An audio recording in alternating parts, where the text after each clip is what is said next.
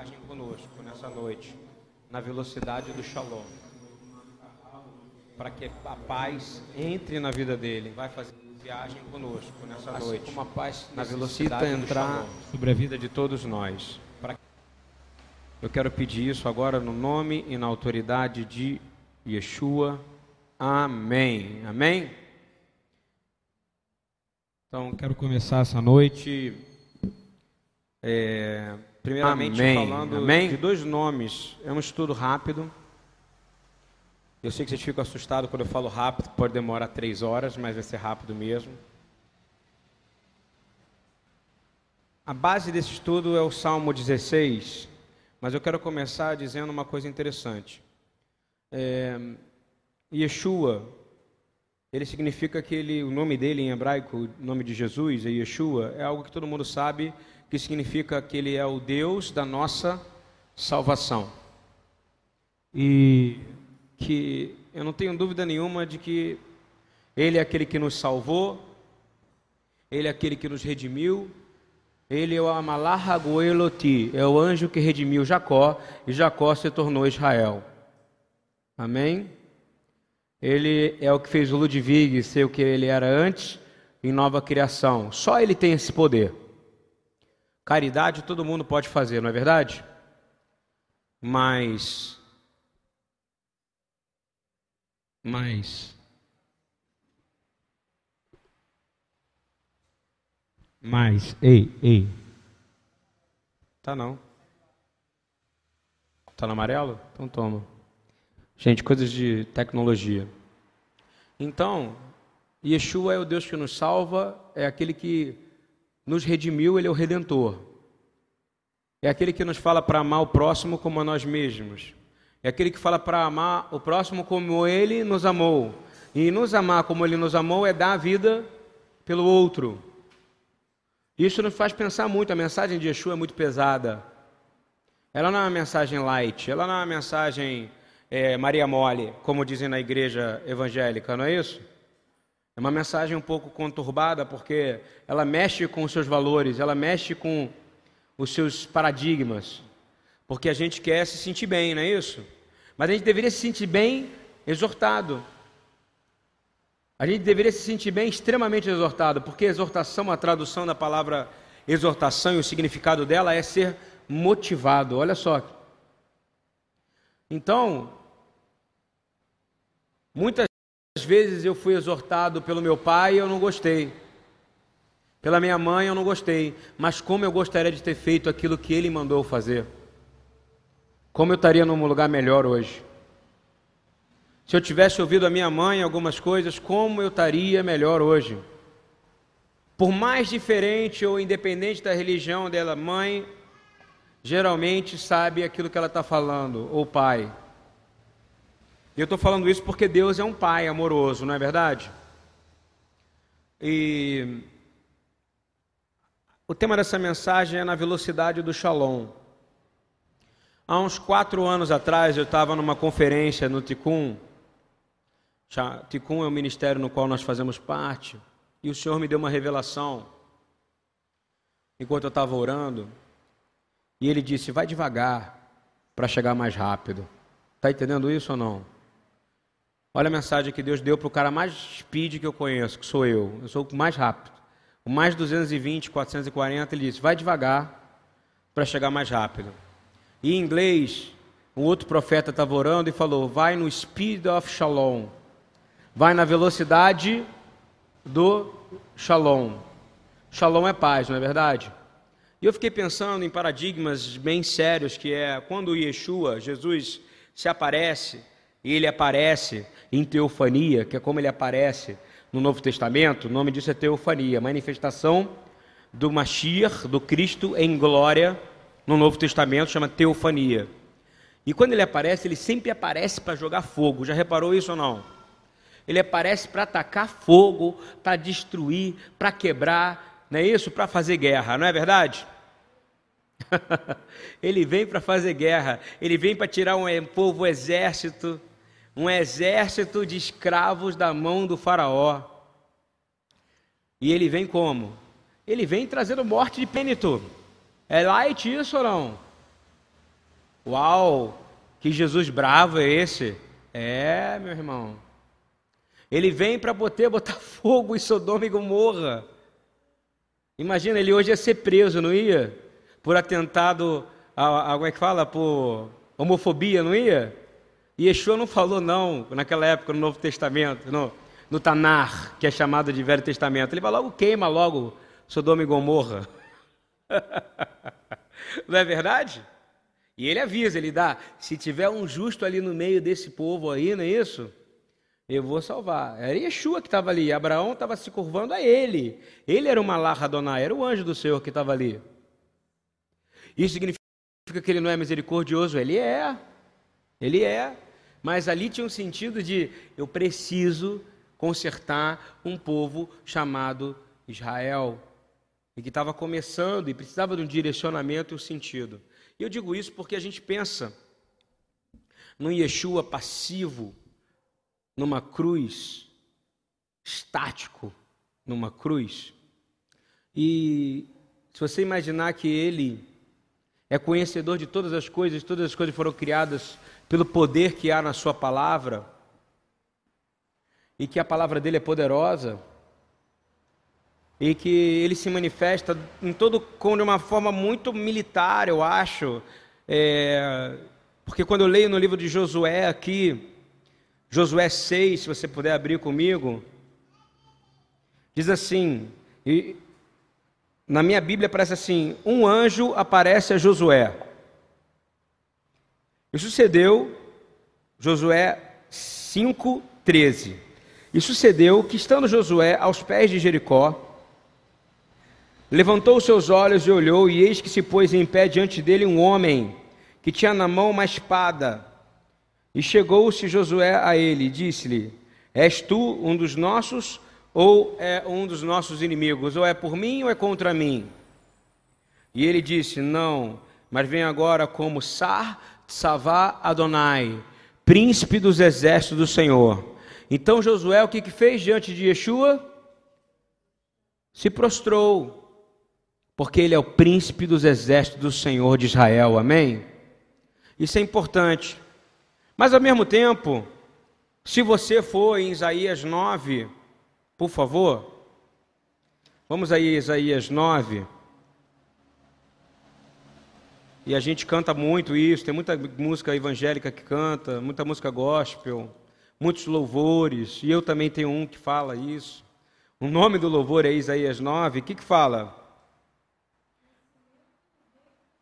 Que ele é maravilhoso, vamos lá, conselheiro, Deus forte, Pai da eternidade, príncipe da paz.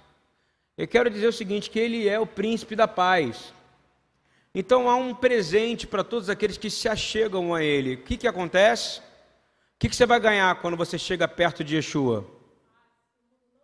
É exatamente a paz, o shalom. Em hebraico a gente fala mashalom ha, significa como é que está a tua paz? Quem anda com Yeshua sempre tem que dizer: a minha paz está ótima, porque Yeshua habita em mim. Amém? Então a gente abre o Salmo 16, por favor. No versículo, eu vou lendo ele até onde eu, eu vou ler ele inteiro. Diz assim: Guarda-me, ó Deus, porque em ti eu confio. Eu vou pegar de uma outra tradução que eu acho melhor do que essa que eu estou lendo aqui, tá? Só um minuto. Diz assim: Guarda-me, ó Deus, porque em ti me refugio. Digo ao Senhor: Tu és o meu Senhor, além de ti não tenho outro bem.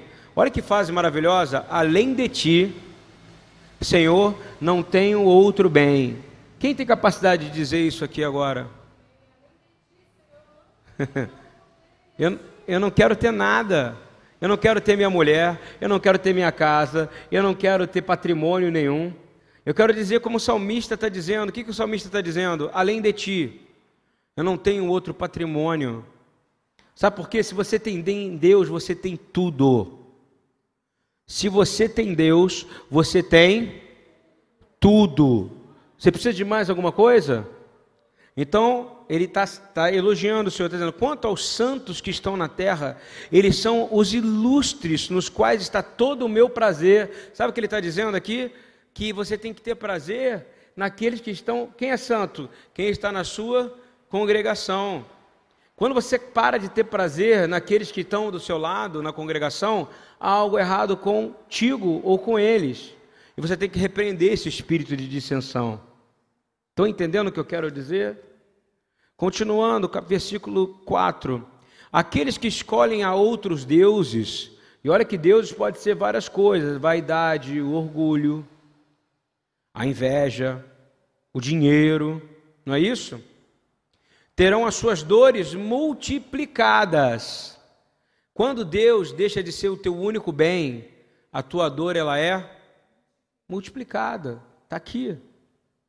Eu não oferecerei as suas libações de sangue, nem tomarei os seus nomes nos meus lábios. Tu, Senhor, és a porção da minha herança. Olha que coisa maravilhosa. Sabe o que significa isso? Senhor, Tu és a porção que eu quero para mim e para os meus filhos. Isso não é verdade? Para todo sempre. E do meu cálice tu és o sustentáculo do meu quinhão. As sortes me caíram em lugares deliciosos, sim. Coube-me uma formosa herança. E ele está dizendo isso porque lá na frente ele se aproximou de Deus. Continuando, diz assim: Bendigo ao Senhor que me aconselha. Quem te aconselha? A quem você tem que pedir conselho? Ao Senhor. Se você for pedir conselho a alguém, você pede para o Senhor estar junto, tá bom? Porque o conselho do homem é fraco, mas o conselho de Deus é perfeito. E ele diz assim: Bendigo ao Senhor que me aconselha, até os meus rins me ensinam de noite. O que, que é rim, meu irmão? Se o seu rim desanda, o seu coração desanda. Já viu uma pessoa com problema de rim? Eu já tive. Qual é a pior dor que existe? Rim. Mas o que, que ele está dizendo, rim? Purificação do seu sangue. À noite, ele está purificando o seu sangue, amém? Olha que coisa linda. Se você busca conselho dele, ele à noite purifica que, o que? O teu sangue. Continuando, diz assim: Tenho posto o Senhor continuamente diante de mim. A gente fala isso todo sábado de manhã. Você tem posto o Senhor continuamente diante de você? Ou tem tomado suas decisões por si mesmo? Tem dito que é melhor o meu caminho, é melhor fazer aquilo que minha carne precisa? Ou o Senhor é teu conselheiro? Se o Senhor é teu conselheiro, o teu caminho vai bem. Mas se o livro do outro é seu conselheiro e não o livro dele, há um problema, não é verdade? No dia de hoje, eu fiz essa palavra inteirinha, totalmente no analógico. Só estou usando o celular, na Bíblia. E aí eu vi quão maravilhosa é você poder estudar na Bíblia de papel, não é verdade? Sim ou não? Sabe por quê? Porque o autor está ali do teu lado. Mas ele não está na digital? Tá, mas no digital. Eu fiz uma brincadeira aqui, eu botei meu fone de ouvido e não liguei música nenhuma para ninguém me perturbar. Eu fiquei aqui 40 minutos lendo esse salmo, repetidamente 40 minutos o mesmo salmo. Sabe o que aconteceu? A minha angústia foi embora. Isso não é bom? Então serve para vocês ou não serve isso? Diz assim: olha só. Tenho posto o Senhor continuamente diante de mim, em hebraico é Shiviti Adonai Lenig Tamid. É a primeira palavra que um judeu diz de manhã quando ele acorda. Shiviti Adonai Lenig Tamid. Eis que coloca o Senhor continuamente diante de mim. Porquanto ele está à minha mão direita, não serei abalado. Olha que coisa diferente. Não é você que está na mão dele, é ele que está na sua mão. E o que é que está na sua mão, querido? O que está na sua mão? Hein? É a espada, é a palavra do Senhor, amém? Você não vai ser abalado. Pode vir um monte de gente querer te confrontar. Ele diz assim: Pois não deixarás a minha alma no céu. Olha só, ele está falando de Yeshua agora, nesse momento. Sheol, ou seja, não vai deixar minha alma ficar morta, não vai deixar minha alma ficar entre os mortos eternamente.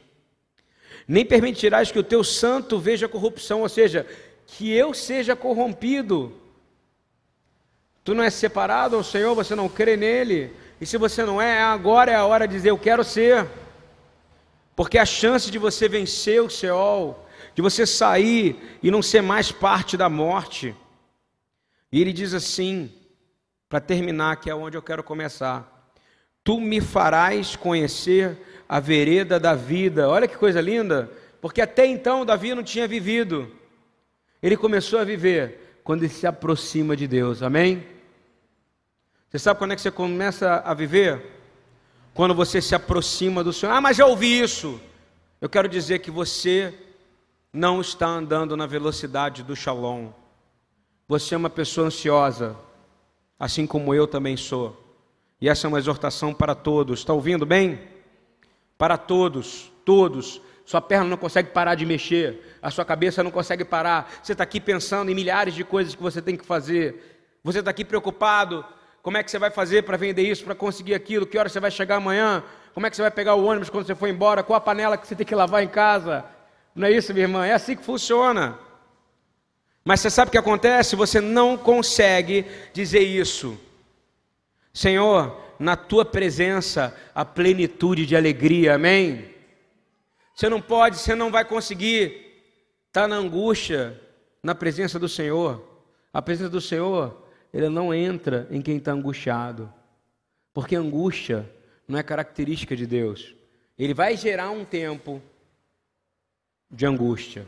Mas para os que estão no Senhor, ele fala assim: que na presença dele há plenitude de alegria, e na mão direita dele há delícias perpetuamente. Amém? Você sabe o que eu quero dizer com isso? É o seguinte: uma das coisas mais importantes da sua vida quando você é um ser humano que crê no Senhor, não é o planejamento que você vai fazer, ok? Está entendendo bem ou não? Não é o plano que você vai fazer, isso não é tão importante, ok? Não é tão importante. Não é, é isso pode ser importante para quem está fazendo um projeto de construir uma igreja e saber quanto, que horas que é para comprar o saco de cimento ou não, se você tem dinheiro ou não. Concorda comigo? Mas a gente pode planejar, mas nós só podemos dar os passos se o Senhor permitir, não é verdade, Marcos? O Marcos é um cara que vem do sistema administrativo. Você pode estar me ouvindo agora que vem do sistema de planejamento administrativo como meu amigo Hamilton. É fácil você planejar com orçamento, não é verdade, Hamilton? Não é? Com o orçamento certinho, sabendo quando vai entrar. As obras do Senhor são diferentes, ela não tem planejamento. A prova disso é que a gente começou no domingo fazendo um planejamento. Tinha dinheiro para fazer o planejamento na segunda? Tinha para fazer na terça? Tinha para fazer na quarta? Tinha para fazer na quinta? Não tinha, mas o Senhor proveu cada dia a porção necessária. E no dia de hoje ele proveu cinco vezes mais do que a gente precisava. Amém? Você quer experimentar isso? Agora, para de preocupar com a coisa que você tem para fazer em casa, porque isso é dispersão. Não é dessa maneira que você vai se aproximar do Senhor. Quantos alhos eu tenho que descascar? Não. O amanhã pertence a Ele. Amém?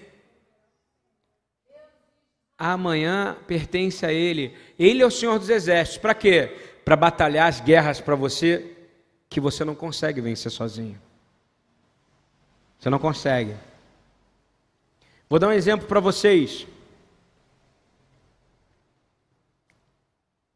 Comecei meu dia, quarta, segunda-feira aqui, segunda viva, vim para cá, cheio de morador de rua aqui. Nosso irmão estava aqui, estava um monte de gente aqui. Estávamos trabalhando na segunda-feira aqui, cheio de pessoas em estado de situação de rua. Sabe-se lá por quê? Geralmente por causa de drogas, geralmente, mas o grande, a grande verdade é porque entregaram a sua vida não para Deus, mas para o diabo e nasceram no inferno e permanecem no inferno. Mas eu creio que há um espaço para todos aqueles que estão na terra para serem salvos. Amém? Mas nossa função é tirar o cara das trevas para depois tirar as trevas do cara. Não é assim que funciona? Foi assim que Jesus fez. Como é que você vai pregar para alguém com fome? Me fala, é possível? Não. Mas naquele dia, segunda-feira de manhã, eu acordei. Eu saí de casa atrasado. Sabe o que eu fiz? O que todo mundo faz. Escovei o dente assim, joguei uma pasta de dente na boca, fiz um bochecho, saí correndo, não é isso? Botei minha bermuda, minha camisa. Estava aqui na porta. Não tive meu tempo com o senhor. Está ouvindo isso ou não? Quando eu cheguei aqui, quem é que estava aqui na porta me esperando? Quem?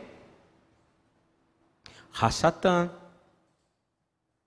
Batendo na porta. O Leandro está aqui, ele pode confirmar.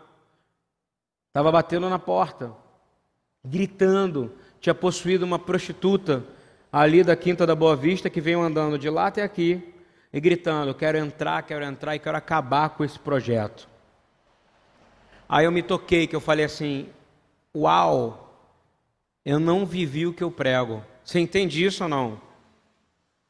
Eu estou confessando. Que você acorda assim, eu tenho que fazer, eu tenho que mandar a criança para a escola, eu tenho que fazer meu trabalho. Espera aí, o seu trabalho principal como discípulo do Senhor Yeshua, qual é? Primeiro ser treinado, doutrinado por Ele, para ir para a rua e vencer uma guerra chamada vida. Amém? Você tem que vencer o mundo. E eu vim despreparado, mas no meio do caminho, como eu sou um cara. Esse aqui é irmão desse, não é verdade? Eu orei, na mesma hora a mulher veio e sentou no chão da porta da igreja. Pastor David estava comigo, colocou a mão na cabeça dela. Eu falo: Sabe qual foi a primeira coisa que eu faço? Você acha que eu vou botar a mão na cabeça dela? Hein? Sai em nome de Jesus. Não, eu estou errado. Sabe por quê? Porque a palavra fala aqui, eu tenho posto constantemente, diariamente, o Senhor diante de mim. Mas nesse dia eu saí correndo para comprar pão, para fazer um monte de coisa que eu achei que era o certo, mas eu não coloquei o Senhor diante de mim. E aí quem entrou na minha frente? Quem ganhou essa corrida? Ele chegou primeiro que eu aqui. Se Leandro estiver aqui, ele disse sim. É verdade, é loucura. E aí eu fui botar a mão na cabeça, e na mesma hora inteligência espiritual, né? Porque aí o Espírito Santo ativa, não é verdade? Fala assim, não. E aí que eu fui? Fui orar. Eu tive meu tempo de devocional, como se nada tivesse acontecendo. O que aconteceu? O diabo começou a fazer o quê? Não, acalmar, acalmar, acalmar. A mulher foi acalmando ele teve que sair. E ele teve que sair. Eu entrei aqui, Fiz uma oração com os rapazes e com as moças e falei para elas assim: olha só. Porque também tinha uma ação maligna aqui dentro, eles estavam implicando com ela, porque ela estava com as roupas meio, é, como é que se fala, sensuais, e ela é uma mulher que estava toda suja, entendeu? Há uma batalha espiritual. Sai de casa sem se preparar. Sai de casa para você ver o que, que vai acontecer.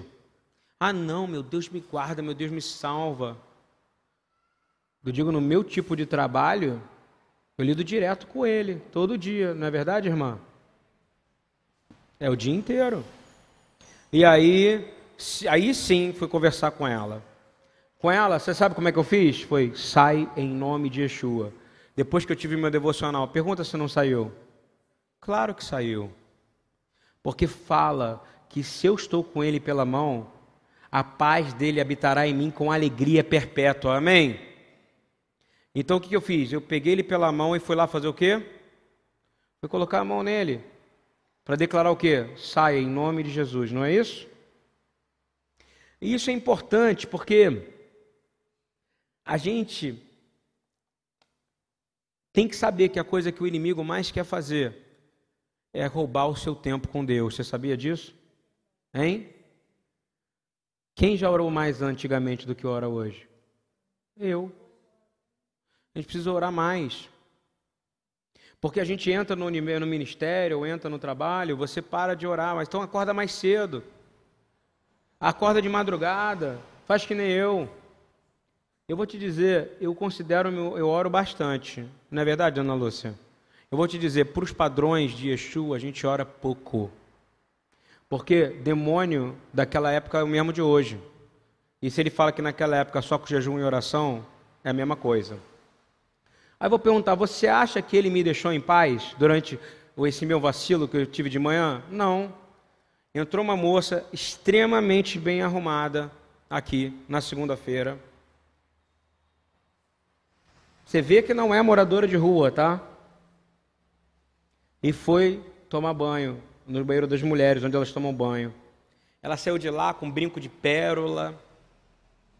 Eu falei, há algo esquisito nesta mulher. Aí a Mônica, que estava na cozinha com a outra Mônica, as missionárias que fazem a comida, falaram para mim. Eu perguntei para ela se ela queria ouvir a palavra. E aí ela respondeu para nós dizendo: Eu sou a palavra. Está entendendo isso ou não? Aí eu perguntei: Vocês oraram antes de vir para cá? Está entendendo? Aí eu comecei a entender que as pessoas também estavam vindo, todas que vieram trabalhar, vieram na ansiedade de trabalhar, mas não vieram preparadas para a guerra que é isso aqui. Estão entendendo ou não? É uma guerra, é uma guerra. É uma guerra. E eu cheguei para a mulher e falei, porque agora eu já estava bem, orei com elas na cozinha, que há um problema né, no missionário. O missionário acha também que a sua obra está valendo a pena. Devia ter uma palavra que seja assim: obra sem fé também é morta, não é verdade ou não? Fé sem obras é morta, mas obra sem fé também é morta. Não é isso? Você não é justificado por nada, nem pela fé, nem pela obra. E aí ele entrou. Aí fui perguntar para ela: Você já ouviu falar de Jesus? Eu sou o Jesus maior. E ela não tinha nada de louca. Está ouvindo bem? E aí ela olhou para mim e falou assim: Eu vim aqui fechar esse projeto. A mesma coisa que o outro falou de manhã, não é isso? E aí eu botei a mão na cabeça dela, ela tira a mão da minha cabeça. Eu faço o que eu quero aqui. Eu falei: Aqui você não faz o que você quer. Aqui quem está acima de você, Yeshua, ele já te venceu. Eu sou fraco, eu sou pecador, mas Jesus te venceu. Está consumado.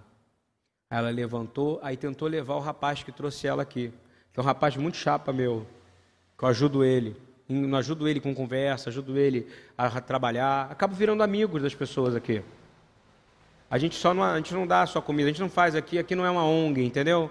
Aqui é um lugar de tratamento de seres humanos, onde a gente também é tratado. Aí ele chegou e falou assim: Ué, eu não vou com você não. Porque o pastor ali anda com Deus. E pelo que eu estou vendo, você anda com o diabo. Naquela hora, o garoto se levantou e o Espírito Santo entrou naquele lugar. Num lugar que tinha um monte de ímpio, tá? E um garoto no meio daquilo ali, nunca tinha visto isso nessa reunião. Ele deu um grito e falou assim: Eu sou viciado em pornografia. Nunca imaginei ouvir isso aqui na Segunda Viva. Eu vou te fazer uma pergunta: quem convence do pecado? Então, quando alguém começa a convencer de pecado num ambiente desse, sem você falar nada, quem é que está Quem que chegou? E aí, meu amigo, eu falei: Ah, o Espírito está aqui agora. Agora ele veio. Aí ele veio como ele nunca tinha vindo aqui antes. Naquele mesmo dia, um homem que eu tentava, o Daniel, que eu tentava há três anos que ele voltasse para casa, ele finalmente voltou para a casa dele em Juiz de Fora e já está com a mãe e com o pai dele em casa. Amém? Você está entendendo o poder do negócio? Não é pelo que você vai fazer. O Espírito entrou. Mas tô, a minha, essa, essa pequena aula é para dizer: eu comecei o dia mal. Está ouvindo bem ou não? Não é o teu horário de seu despertador. Para com isso. Não é a quantidade de palavra que você lê, não, bonitão. Beleza? Eu desafio quem conhecia mais a palavra do que Rileu, do que Gamaliel, do que, vou te falar até de rabinos modernos, Mordecai, Akiva. Eu quero ver quem conhece mais a Torá do que esses caras, não é isso? Os caras conhecem o sentido talmúdico, os caras conhecem o sentido porque voto, o cara conhece toda a palavra. Sabe ler uma Mishnah em hebraico? Estou falando coisas que não conhecem mesmo, é para dizer assim, caramba, esses caras conhecem muito. Não é a palavra, é quanto tempo você dedica para estar com o Senhor. Está ouvindo bem ou não? É isso que vai te preparar para a guerra. Davi não tinha acesso a toda essa palavra. Na verdade, os profetas vieram bem depois dele, não foi? E hoje ele é uma referência para nós, sabe por quê? Porque ele perdia tempo com o mundo, e quando ele perdia tempo com o mundo, ele se dava mal, não era verdade? Mas quando ele investia tempo para Deus, saiu os salmos, e os salmos a gente usa até hoje, porque se perpetuam para sempre. Cadê o salmo que tem que sair do seu lábio que vai durar para sempre, hein? É a pergunta que eu estou te fazendo. Você tem salmodiado ao Senhor? Que a palavra fala que nós vamos salmodiar por toda a eternidade, não é isso? Mas isso só vai acontecer se você tiver tempo com o Senhor. Eu queria que vocês entendessem verdadeiramente que quando Deus ele entra em Isaías 26, 3, vai te dizer que se você, olha isso, é para o estado da sua mente, tá? É o estado da sua mente. Eu tenho uma mente fácil de dispersão. Compreende? Um choro de uma criança, um barulho, você entende? Mas olha o que está escrito. O que está escrito em Isaías 26, 3: Tu conservarás em paz aquele cuja mente está firme em ti. Amém? Se você está no meio de uma confusão, você vai conservar a mente aonde? No Senhor. Você está com um problema financeiro, você vai conservar a mente em quem? Você está com problema com seu filho, você vai conservar a mente em quem? Você está com problema no seu casamento, você vai conservar a mente em quem? Porque é nele que ele vai dar paz. E aí a guerra vai acabar, mas se você ficar falando muito, muito, muito, muito, muito, muito sobre o problema, você vai aumentar o quê? A paz ou o problema? O problema. Porque o que o diabo quer é que você fale dele. Sabe a Caras, a revista Caras? Eu nem sei se existe mais, existe esse lixo. Aquilo é de Deus ou do diabo? De Deus ou do diabo? Seja, vamos falar que a gente é não é política, é de Deus ou do diabo? Do diabo. Porque aquilo é para enaltecer quem? O homem. O diabo quer ser enaltecido na sua casa com as obras que ele faz na sua vida. Estão entendendo isso ou não? Porque ele quer tirar a sua mente de quem? Do Senhor. O que está escrito de novo? Tu conservarás em paz aquele cuja mente está firme em ti. O profeta está dizendo: o Senhor Deus vai manter você em paz se a sua mente estiver nele. Ainda diz mais, diz assim, porque ele confia em ti. Ok? Meu estilo de pregar, repita comigo: toda decisão envolve confiança. Não é verdade? Pensa nisso. Não preciso pregar mais nada além disso. Qualquer decisão que você tomar, vou para a congregação, é porque você confia naquela congregação. Eu vou sair com aquela mulher, é porque você sabe que você vai sair com aquela mulher e você confia que você vai fazer alguma coisa errada, não é verdade? Sim ou não? Ah, não, eu confio em mim. Confiar em você já vai estar errado. Você tem que confiar em quem? Em Deus. Está aqui a palavra. Tu conservarás em paz aquele cuja mente está firme em ti, porque ele confia em ti. Então, toda essa distração que tem no mundo, o que você vai fazer? Cortar. O diabo vai te atacar de manhã, de tarde e de noite. E vou te dizer mais: de madrugada. Não vai? Aonde é que tem que estar a sua mente? Hein, Luzolo? Por quê? Porque se você ficar falando do problema ou da pessoa que o diabo está usando, você está usando, está dando ibope para quem? Para Deus ou para o diabo? Claro. Para de ficar falando. Isso é uma exortação para mim mesmo. Serve para todo mundo.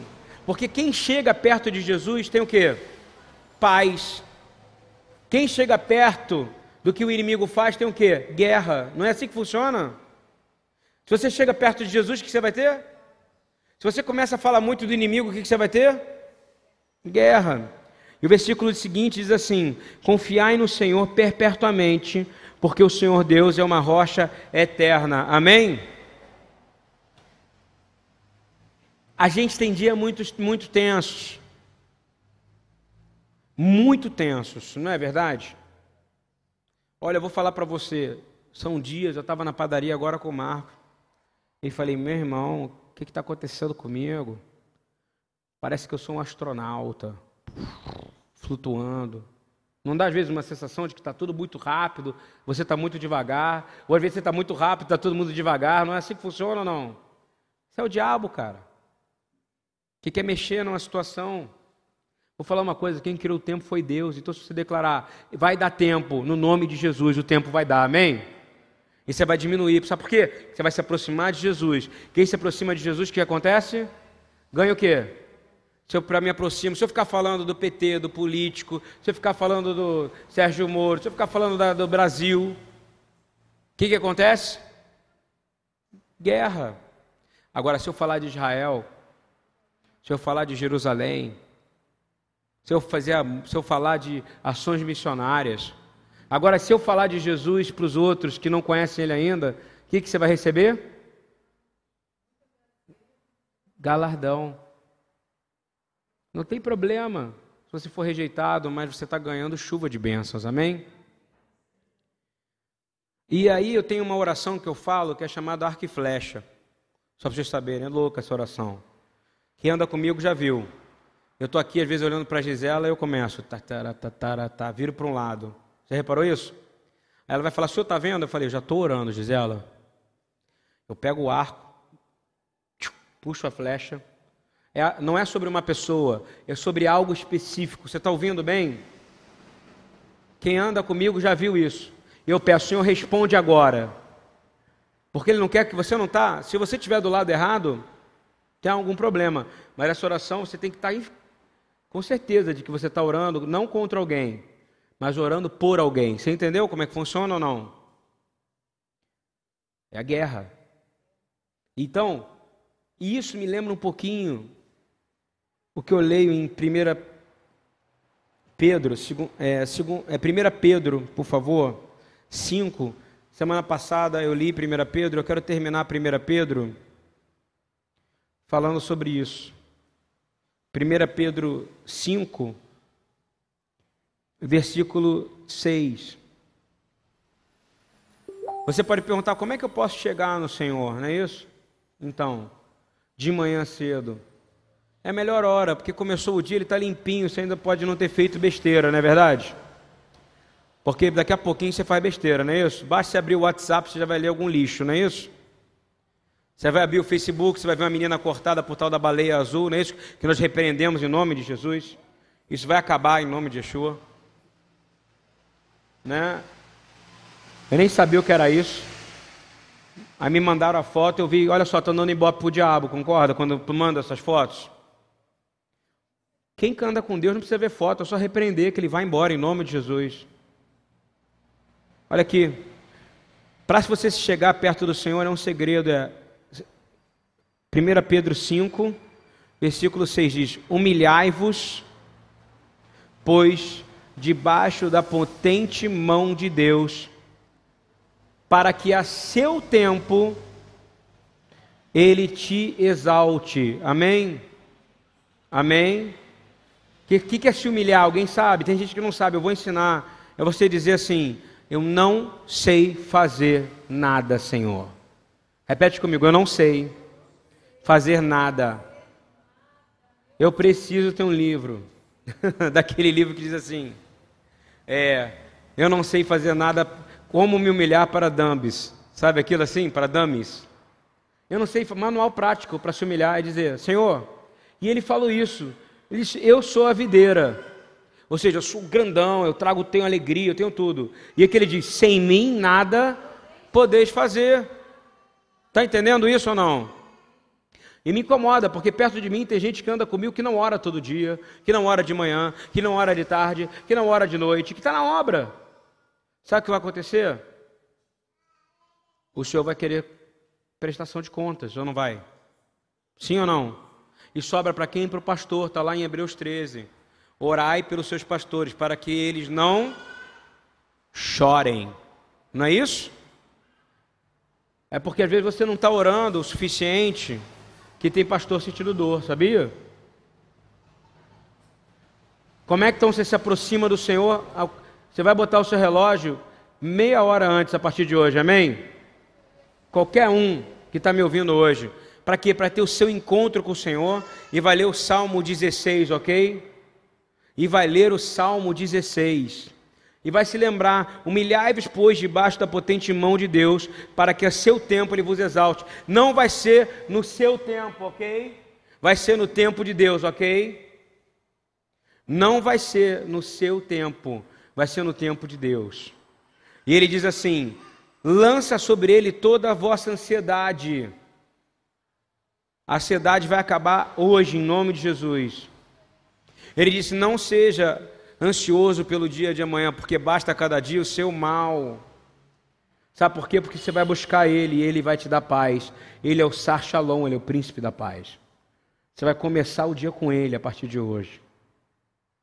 Você não vai deixar mais o inimigo roubar o seu tempo com Ele. Sabe por quê? Porque mesmo você sendo desobediente, Ele tem cuidado de vocês. Amém? No versículo 10, é o último versículo que eu vou ler, diz assim: E o Deus de toda graça, que em Cristo Jesus vos chamou à sua eterna glória, depois de haver padecido um pouco, Ele mesmo vos aperfeiçoará. Repita comigo: Ele me aperfeiçoará, Ele me fortificará e Ele me fortalecerá no tempo certo. Amém? Porque eu vou me aproximar dele e ele vai me dar paz. Eu vou me afastar do diabo e ele vai se afastar de mim, porque eu estou perto do príncipe dos exércitos do Senhor, tendo da sua abundante paz. Amém? Vamos orar. Deus abençoe a todos.